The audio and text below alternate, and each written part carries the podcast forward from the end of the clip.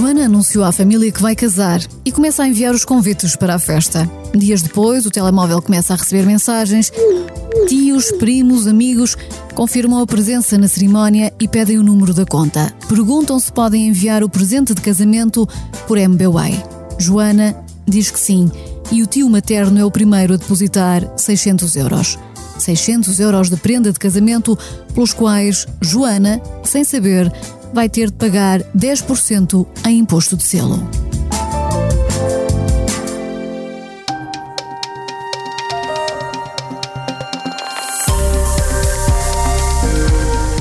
Bem-vindos ao Justiça Sem Códigos, o podcast que reflete sobre as questões da justiça aplicadas à vida comum. Eu sou Ana Peneda Moreira, conto, como é habitual, com a análise do advogado Paulo Saicunha e hoje falamos de regras de transferências bancárias e levantamento do sigilo bancário, Paulo. É verdade, as contas bancárias hoje em dia são um espelho da nossa vida. Temos lá praticamente todos os registros do que fazemos diariamente e, portanto, é um tema que interessa a todos e que é sempre atual.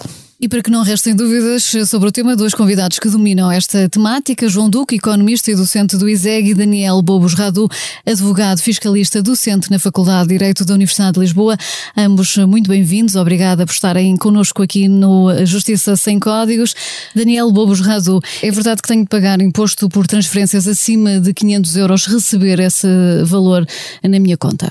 Se, se considerarem donativos conforme os usos sociais, eh, até, até esse montante não terá que pagar imposto de selo. No entanto, se ultrapassar esse montante e se não estiverem em causa doações uh, entre familiares, uh, nesse caso sim. Paulo Seicunha, quer explicar-me que donativos eh, são estes e, e, e, afinal quem é que tem que ter atenção ou não se de repente uh, um tio ou uma tia, um primo lhe depositar 500 euros na conta? Bom, isso são aquilo que, que, que nós designamos na nossa linguagem as, as liberalidades. No fundo, é uma atribuição que alguém recebe sem ter uma causa para isso. Porque, enfim, se tivermos uma transação, por exemplo, eu vendo o meu carro e recebo o valor correspondente, posso não emitir fatura, sou um particular, estou a negociar com um particular, mas há uma causa económica que justifica esse fluxo. Estou a ceder um bem e a receber dinheiro. Uma liberalidade é aquilo que se chama um negócio gratuito, portanto não há nenhuma contrapartida há uma parte que é beneficiada e uh, outra que faz a tal liberalidade. Isso tornou-se conhecido aqui há uns tempos por um, um episódio que não vale a pena aqui recordar, não é? E portanto, quando isso acontece de acordo com os usos sociais e no âmbito de uma relação familiar, poderá não ser tributado. Mas se for entre pessoas que não têm esta vinculação mais próxima de natureza familiar, então, havendo uma verdadeira liberalidade, ela está sujeita natureza, ao imposto de selo. Essa natureza familiar é de familiares eh, diretos. Sim. Por exemplo, um casamento, uh, muitas vezes uh, se dão presentes podem ser superiores a 500 euros e de alguma forma também já eh, tornamos prática essa transferência por via eletrónica, um tio eh, afastado que possa dar eh, um presente de 600 euros, por exemplo, fruto de um eh, casamento, isso pode trazer obrigações para quem recebe esse valor? Bom, eu diria que isso está de acordo com a cláusula da conformidade aos usos sociais. Eh, não sei se o limite se aplica ou não, o Daniel eventualmente poderá uh, esclarecer-nos melhor isso. Agora, o que eu tenho uma convicção profunda é que isso não é cumprido. Não é cumprido nem é efetivamente fiscalizado, não é?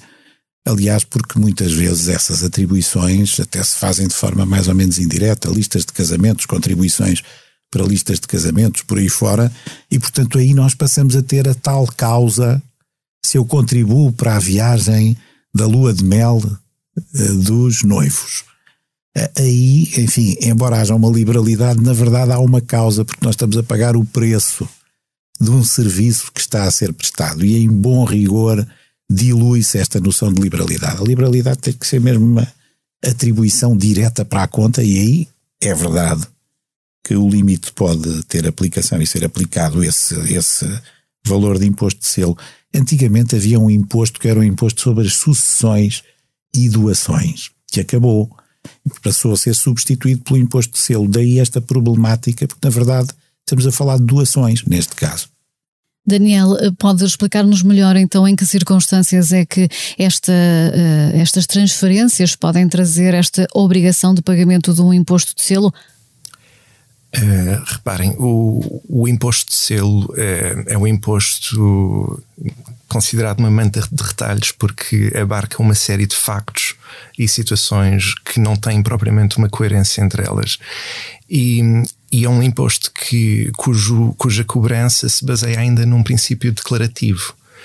Portanto, um, tem, tem um pouco a ver com a eficiência da administração fiscal, até que ponto é que quer entrar nas relações familiares e perceber o que é que se passa no seio da família e até que ponto é que isso traz algum retorno, sobretudo tratando-se destes valores uh, baixos em termos dos custos que implica a administração do, do próprio imposto.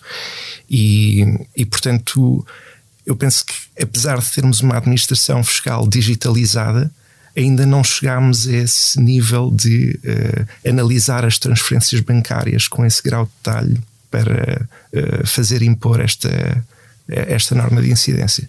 João Duque, é então uma regra para inglês ver como seria em bom português? Se quisermos ser de facto muito legalistas e olhando para o, até o valor que é ridiculamente baixo, de facto, isto é uma lei que depois a sociedade não vai cumprir e não cumpre. Não cumpre porque, do ponto de vista dos usos e costumes, não é, quer dizer, não se, não se reconhece como uma transferência de grande valor significativo sujeita a, a um imposto, uma, portanto, uma, eh, digamos, uma intervenção do Estado, um, um, uma passagem de um valor que é bastante baixo, quer dizer, 501 euros seria tributado. É, é, é, é, é essa ser um bocado ridículo. E, e, quando a função deste imposto, do meu ponto de vista, numa análise económica, não é essa. É, de facto, tributar uh, transferências não justificadas por operações, transações, etc., que, que, que envolvam valores significativos. Pronto, uh, significativos. Agora, claro que cada um terá a sua ideia do que é que é um valor significativo, mas eu diria que não são 500 euros em Portugal, face àquilo que é, eh, digamos, a tabela de preços em geral dos serviços e dos bens. Portanto, é caricato. E por isso, aqui está uma medida que devia ser revista seriamente para esclarecer de uma vez por todas o que é que, quais são os, os, os as questões que estão em causa. Acresce que também isto, este tipo de limite, este tipo de regra, não, não, não limita, eh, a meu ver, aquilo que penso que está aqui mais em causa, que é o branqueamento de capitais e o financiamento ao terrorismo. Aí sim há um problema grave, à parte, claro, de transferências não justificadas e que podem estar associados a fenómenos de corrupção também, não é? Portanto, quando se aplica esta lei. Se corrompe a, ninguém pequenos, com 500 euros. Quando se aplica esta lei a valores como Penso. 500 euros, e há dias alguém me perguntava no âmbito da existência deste podcast se esta lei efetivamente existia, estamos aqui a tentar travar aquilo que são os profissionais eh, a recibos verdes com pequenos fluxos eh, de negócios. Eh, não mais do que isso, era o que nos estava a tentar dizer. Não, esse tipo de profissionais liberais deveriam mesmo passar o seu recibo. Agora, ah, enfim, lá está. Na maior parte das transações pequenas, as pessoas também não pedem recibo, não passam não, e, e, deviam estar a passar. E aí, aí há uma justificação clara, porque há uma, uma prestação de um serviço, não há um conhecimento, uma relação pessoal, e portanto devia de haver, devia de haver um pagamento de imposto. Não desta natureza, mas natureza de prestação de serviço e, portanto, sobre o qual incidiria primeiro o IVA, na, na, na maior parte dos serviços prestados, e depois o IRS eh, em sede própria. Agora. Eh, mas portanto, é no fundo a pensar nestas pequenas fugas que se cria esta lei. Eh, será, mas também não é aqui, porque se eu for ao cabeleireiro eu pelo menos não uso cabeleireiros que me cobrem 500 euros ou mais. Mas eu dou-lhe um exemplo, que estávamos a falar dos casamentos, uma maquilhadora ou uma cabeleireira que aceite, por exemplo, maquilhar ou pentear uma noiva, a madrinha, sim, a avó. Exatamente. Por exemplo, esses valores já podem ir para, poderão, para estas já quantias. Ser, sim, já poderão ser. Eh, agora temos aí uma outra questão que é como é que o Estado pode eh, forçar a aplicação destas regras ou destas leis.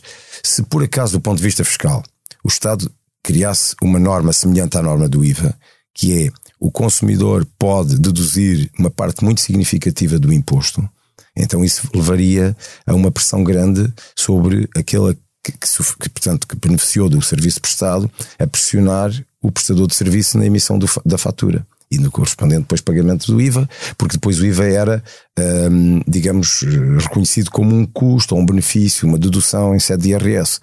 Agora, não havendo, a maior parte das vezes o que infelizmente acontece é que o prestador de serviço até pode dizer que claramente, olha, se é com recibo é X, se é com sem recibo é, é, mais, é mais barato.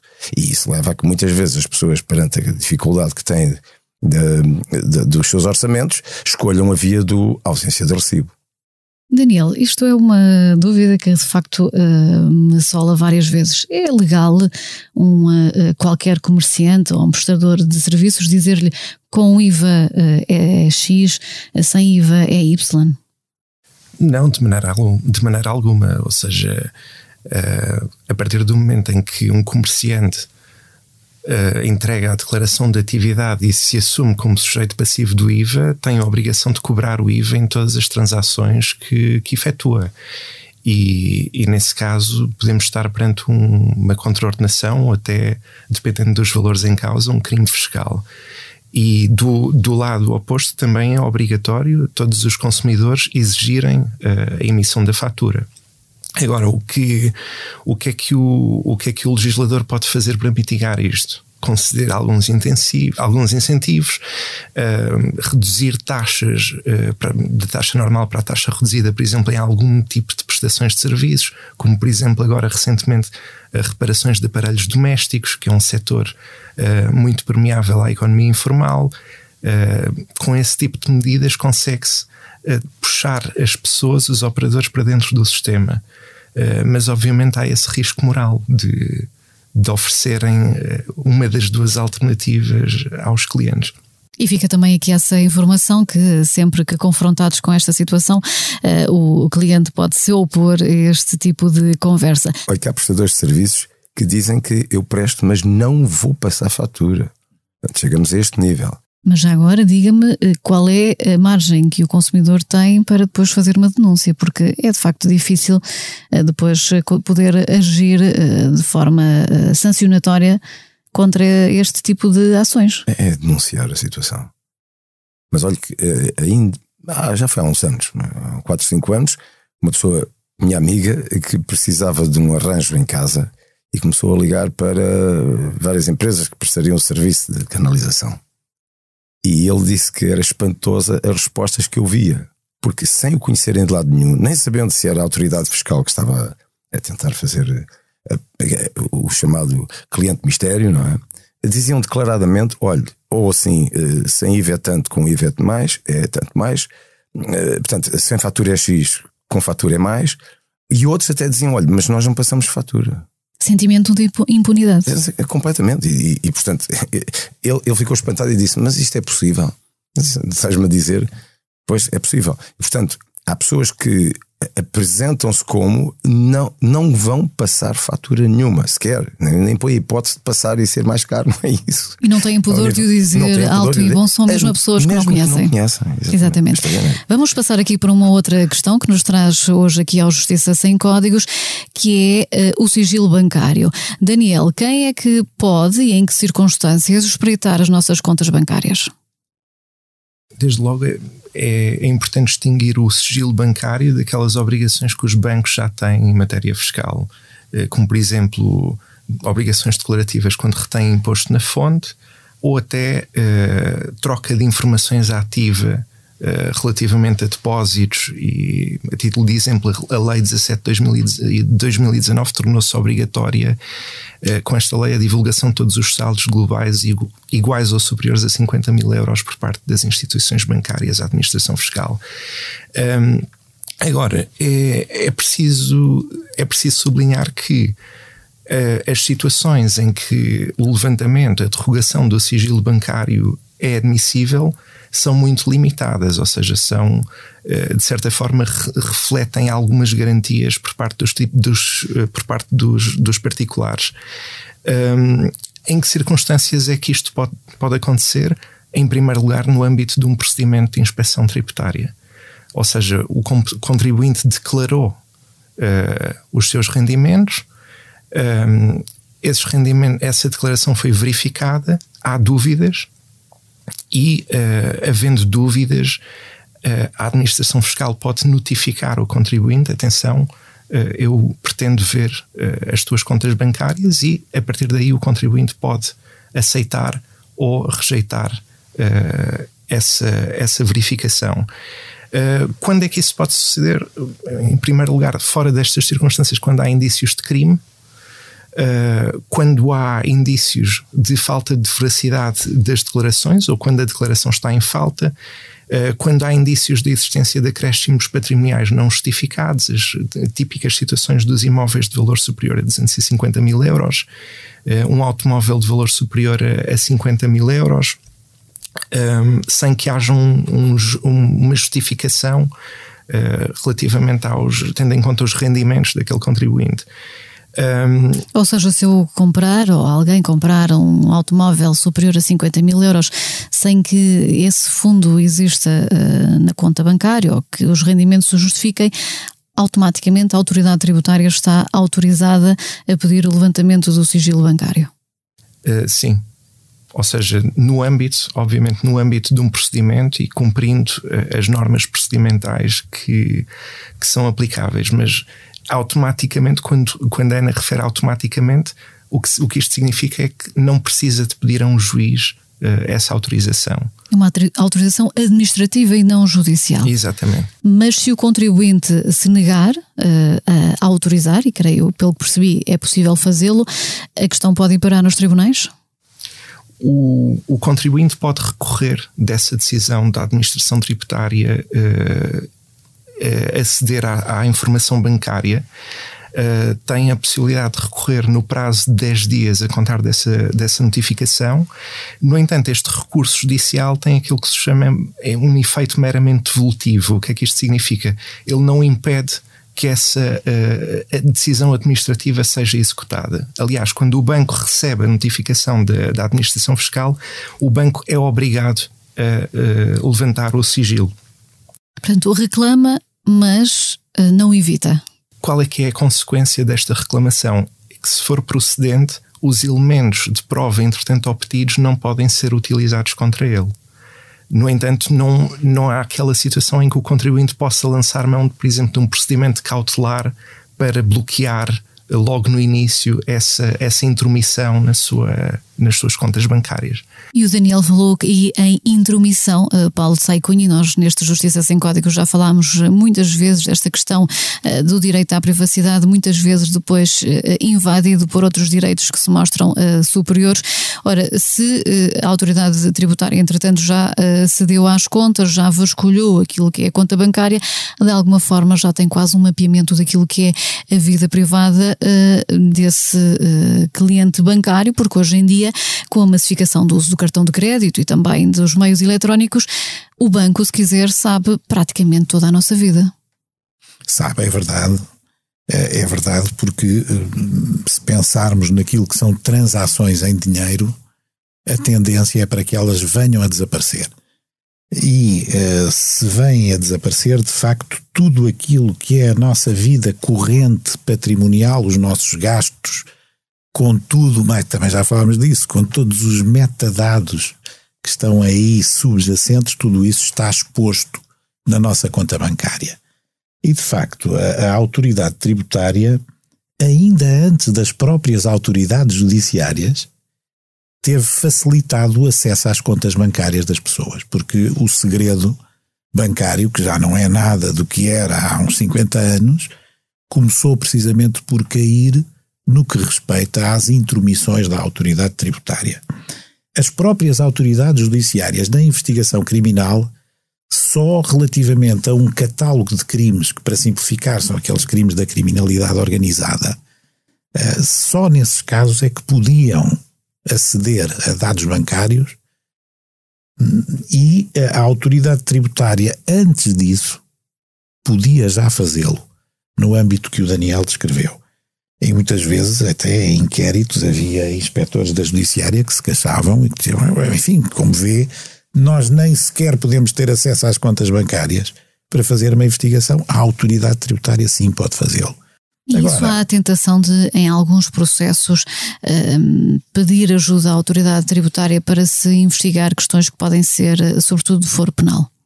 São coisas diferentes porque isso teria, teria que se fazer, e naquela altura tinha que se fazer, por via da aplicação das regras do Código de Processo Penal, que são diferentes das regras tributárias que permitiam à autoridade tributária esse acesso.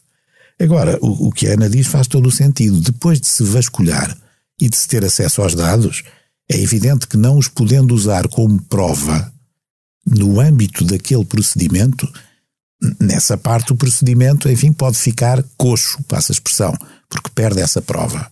Mas a perspectiva que a autoridade tributária adquire quanto ao contribuinte que é alvo desta devassa pode permitir a abertura de novos procedimentos e pode inclusivamente revelar a prática de infrações penais que depois têm que ser participadas ao Ministério Público e obrigatoriamente investigadas por este.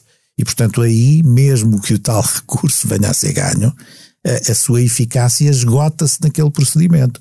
Mas, eh, no fundo, a devassa fica feita e, e, e a vida do cidadão contribuinte está exposta e comprometida por essa via. A sua e eventualmente de terceiros eh, que se possa perceber alguma ligação através destas contas bancárias. João Duque, eh, o Daniel dava conta aqui que acima de 50 mil euros num, num depósito no mesmo banco, a autoridade tributária já pode ir, já pode ou deve ser informada que essa conta existe. 50 mil euros de poupança é muito pouco, a maioria não os terá certamente, mas eh, estamos a falar de uma fiscalização eh, que não requer grandes poupanças, ou não? Hum, eh, sim, de facto, 50 mil euros hoje em dia não são assim grandes poupanças. Mas isso mostra, de facto, uh, o, o quão pequenos também uh, somos uh, do ponto de vista económico e, e por que razão notificar a autoridade tributária de todos os uh, cidadãos que têm uma poupança de mais de 50 mil euros. Isso tem algum contributo para a investigação dos crimes económicos? Mim tem um contributo, é diminuir eh, a eficácia de, dos, dos crimes económicos. Porque quando os valores são muito baixos, a enxurrada de informação que a autoridade tributária recebe é tal que depois uh, não consegue filtrar, ou tem um, um sistema muito bom para fazer uma aferição e cruzar dados de várias fontes, ou muito dificilmente faz, porque enxurradas de dados é a forma mais simples de dizer tudo aquilo que devemos e que a lei impõe, mas uh, omnibulando, uh, escurecendo, uh, porque dá, é, é difícil trabalhar tantos dados, o acesso àquilo que são os casos mais importantes. E, portanto, não sei qual é que é do ponto de vista até do controle e do, de, digamos, do cidadão de, de, social, qual é que é o benefício de, valores muito baixos? É, é preferível impor eh, questões que, que, levantem suspeitas a origem, até podendo ser um pouco mais baixas, pela frequência dos valores, bom, que depois na soma podem vir a ser superiores. Mas imagine-se, eh, valores que são depositados diariamente num determinado montante, que se repetem com uma frequência e com uma cadência que é inusitada, faça um fluxo anterior. Eh, imaginem porque é que eu agora passo todos os dias a depositar 2.500 euros eh, durante 10 dias, ou 15 dias, ou 3 semanas, eh, podiam ficar abaixo, com ou valores que ficassem abaixo de 50 mil. Esse tipo de movimentos é para mim muito mais suspeito do que um movimento de 50 mil euros ou acima de 50 mil euros, que está justificado, porque muitas vezes passa da transferência de um banco para o outro. Uhum. Deixa-me perceber, junto do Daniel, o que é que a lei diz relativamente a estas eh, questões. Em que altura é que os alarmes eh, bancários devem soar, dentro daquilo que a lei define, um, ehm, levando a notificações que pareçam suspeitas? O que é que a lei considera como suspeito nas, eh, nas transferências bancárias? Lei não, não tem uma. A lei é neutra a esse ponto, ou seja, para este efeito da informação, da troca automática de informações, um, as normas são muito objetivas, ou seja, o, o, há limiares de valores que os bancos estão em massa obrigados a comunicar. Uh, para que efeitos uh, não temos essa informação ou não é possível extrair essa informação uh, a partir da lei? Mas uh, o que é que são?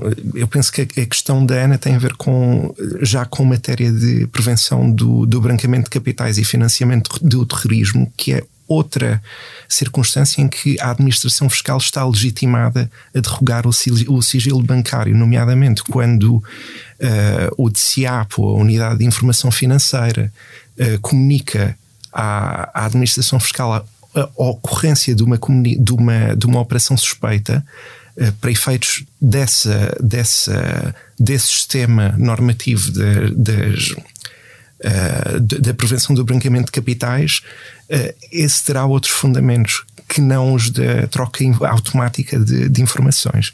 Ou seja, uma suspeita que vem de fora para dentro, havendo uh, uma investigação prévia sobre a criminalidade altamente violenta que mencionou, uh, nomeadamente o terrorismo, a autoridade tributária deve Uh, pedir o levantamento do sigilo bancário às entidades bancárias que estejam envolvidas com o suspeito em causa. Tem essa prerrogativa, sim. Com o intuito de cobrar impostos. Ou seja, que é a função da, da autoridade tributária. Uhum.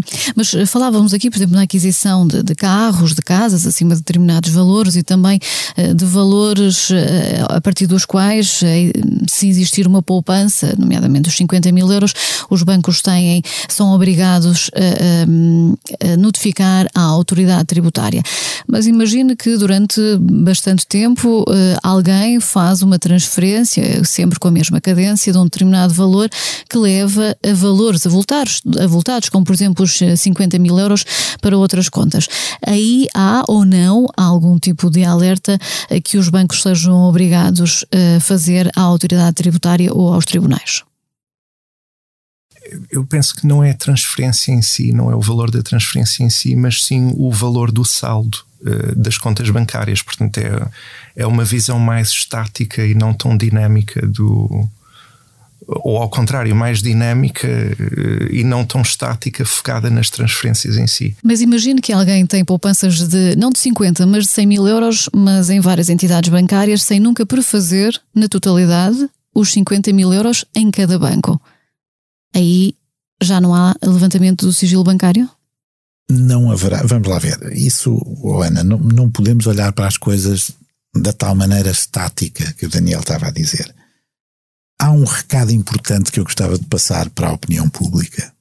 É que hoje em dia tudo o que é o dinheiro das pessoas está sujeito a uma regra de transparência.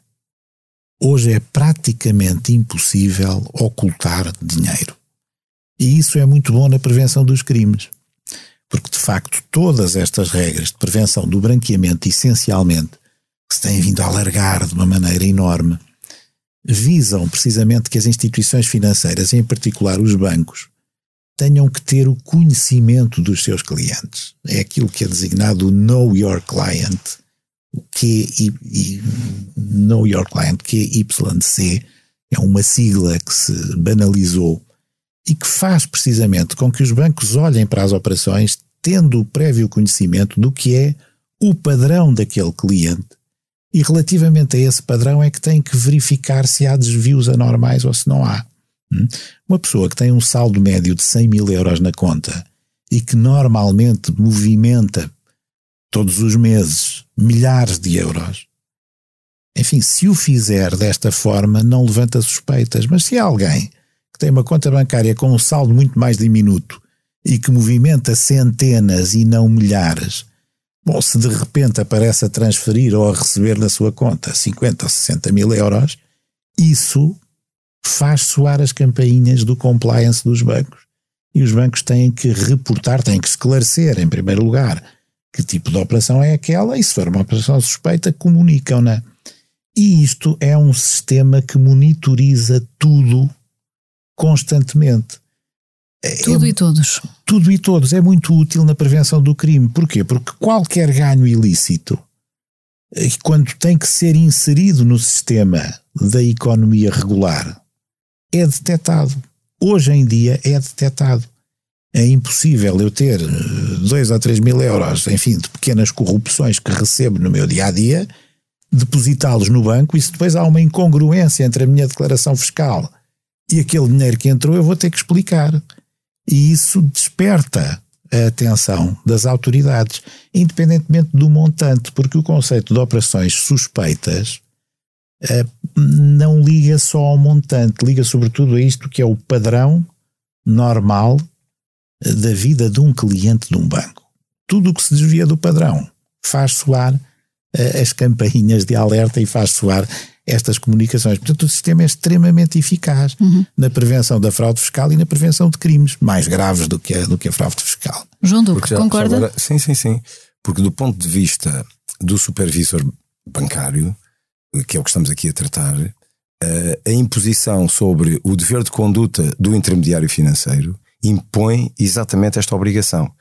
E é esta abertura da lei, que até é desconfortável, é muito desconfortável para o intermediário financeiro, porque sente que o regulador pode sempre dizer, senhor, perante esta, este comportamento, o senhor deveria ter comunicado.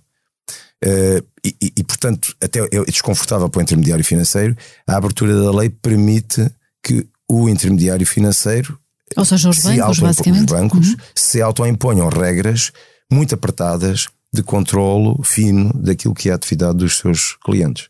Um, e portanto, qualquer operação suspeita, um depósito em, em dinheiro uh, pode ser relativamente avultado, um, é obrigatoriamente comunicado. A pessoa tem que justificar logo à partida. Eu tive uma operação que fiz em determinada altura, tive uma filha a estudar em Inglaterra, abri uma conta e fiz transferências para lá, ir pagando as propinas, etc. E no final, foi um caso muito curioso, que me chamaram e disseram que eu tinha que ir levantar o dinheiro, tinha que ir levantar o dinheiro mesmo. Eu disse, não podem passar um cheque, desculpe, não, não podemos, temos que lhe pagar em dinheiro. Eu achei aquilo estranhíssimo. Eu fui a Londres, fui ao, ao, banco, levantei o dinheiro, trouxe o dinheiro para Portugal, mas antes de sair pedi, não era muito, mas era eh, à volta de 10 mil euros, uma coisa assim, que era para as propinas e, e coisa. Mas uh, quando voltei a Portugal, eu pedi antes de sair uma declaração deles, é como eu estava a fazer uma transferência, diga-se passagem, que tinha sido justificada de cá para lá, com transferências bancárias. Mas depois para lá para cá trouxe dinheiro, eu vinha muito desconfortável com o dinheiro. Quando cá cheguei, fiz imediatamente a declaração.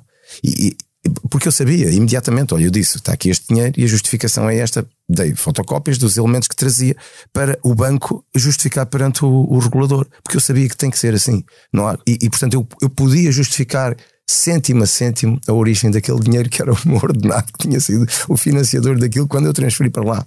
Ou, ou, outra operação também achei muito curiosa, que foi um dia quando eu cheguei, uma segunda-feira, nunca me esqueço disto, cheguei ao banco, a uma agência do banco perto da Expo, com um saco de notas. Notas de 20, 50 euros.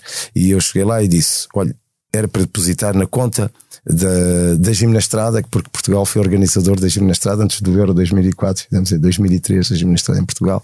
Eu era responsável pelo, pela tesouraria do projeto.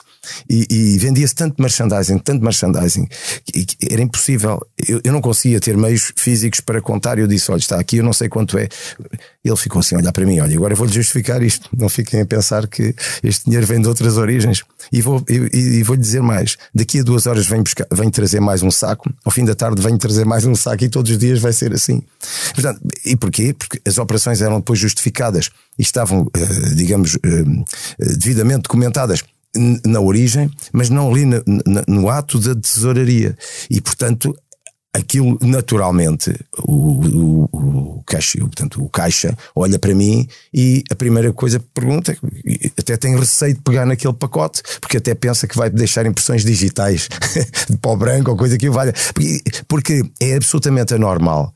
E é bom que seja uh, este tipo de movimentos. E, portanto, é, é obrigação do intermediário financeiro, do banco, uh, autoimpor-se limites até baixos para disputar uh, este tipo de alarmes.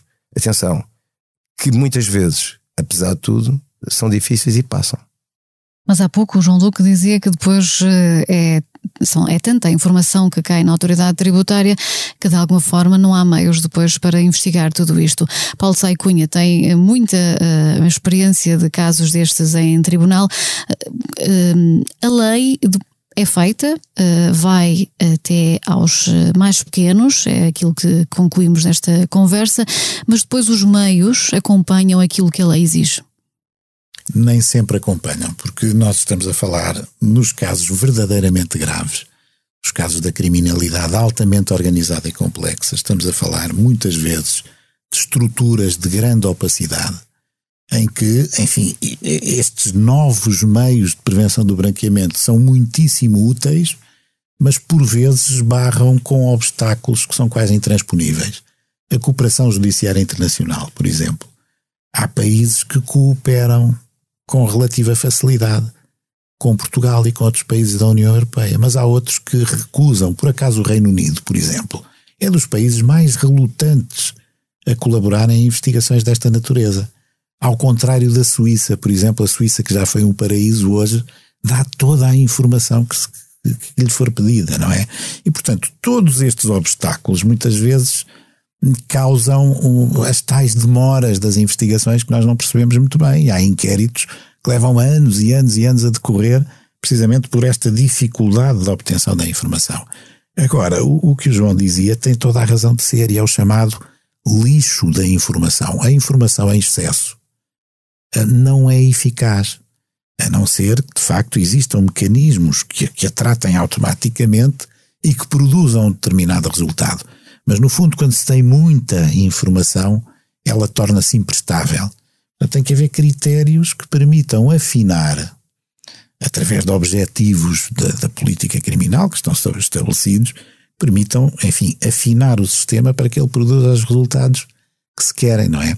Eh, vou, não resisto a contar esta piada do Dr. Henriques Gaspar, que é um grande jurista e foi presidente do Supremo Tribunal de Justiça durante muito tempo. E uma vez, comentando a lei da prevenção do branqueamento, dizia o seguinte: se um senhor que tem um pequeno café ali na zona da sede de Lisboa eh, vende um maço de tabaco a um carteirista que é conhecido e é reconhecido por todos como carteirista e que, portanto, pratica furtos ali naquela zona. Se este carteirista vai comprar um maço de tabaco ao pequeno comerciante, o comerciante está obrigado a comunicar esta operação como uma operação suspeita de branqueamento. Porquê? Porque provavelmente aquele senhor obtém os seus rendimentos através da prática de crimes, de crimes de furto, e quando os introduz na economia faz com que o agente económico tenha este dever. E portanto nós chegamos a um ponto tal em que as regras de prevenção do branqueamento vão a este detalhe, não é? E isto, obviamente, que produz um volume de informação que pode tornar-se inútil porque é excessivo. Hum? Mas, enfim, não queria dar esta ideia porque, de facto, eh, estas leis são muitíssimo úteis no combate à criminalidade. São intrusivas, são, expõem a nossa privacidade de uma maneira nunca vista antes, porque todos nós somos escrutinados, que o João disse também, enfim, tem dinheiro e tem que justificar de onde veio, para o que é, para onde é que vai. Bom, e portanto isto é entrar na esfera privada de cada um. Mas do ponto de vista da prevenção da criminalidade tem hum, eficácia, se for bem usado. Muito bem, e com esta ideia terminamos o podcast de hoje. Já sabe, pode se envolver no Justiça Sem Códigos enviando críticas e sugestões para o e-mail justiçasemcódigos.sic.pt. Paulo de Sai Cunha, até para a semana. João Duque e Daniel Bobos Radu, foi um prazer. Eu sou Ana Peneda Moreira. O Justiça Sem Códigos regressa na próxima semana, sempre com a sonoplastia do João Martins, apoio à produção de Cristiana Cardoso e a coordenação da Joana Beleza. Até lá, respeite os deveres, exija os seus direitos.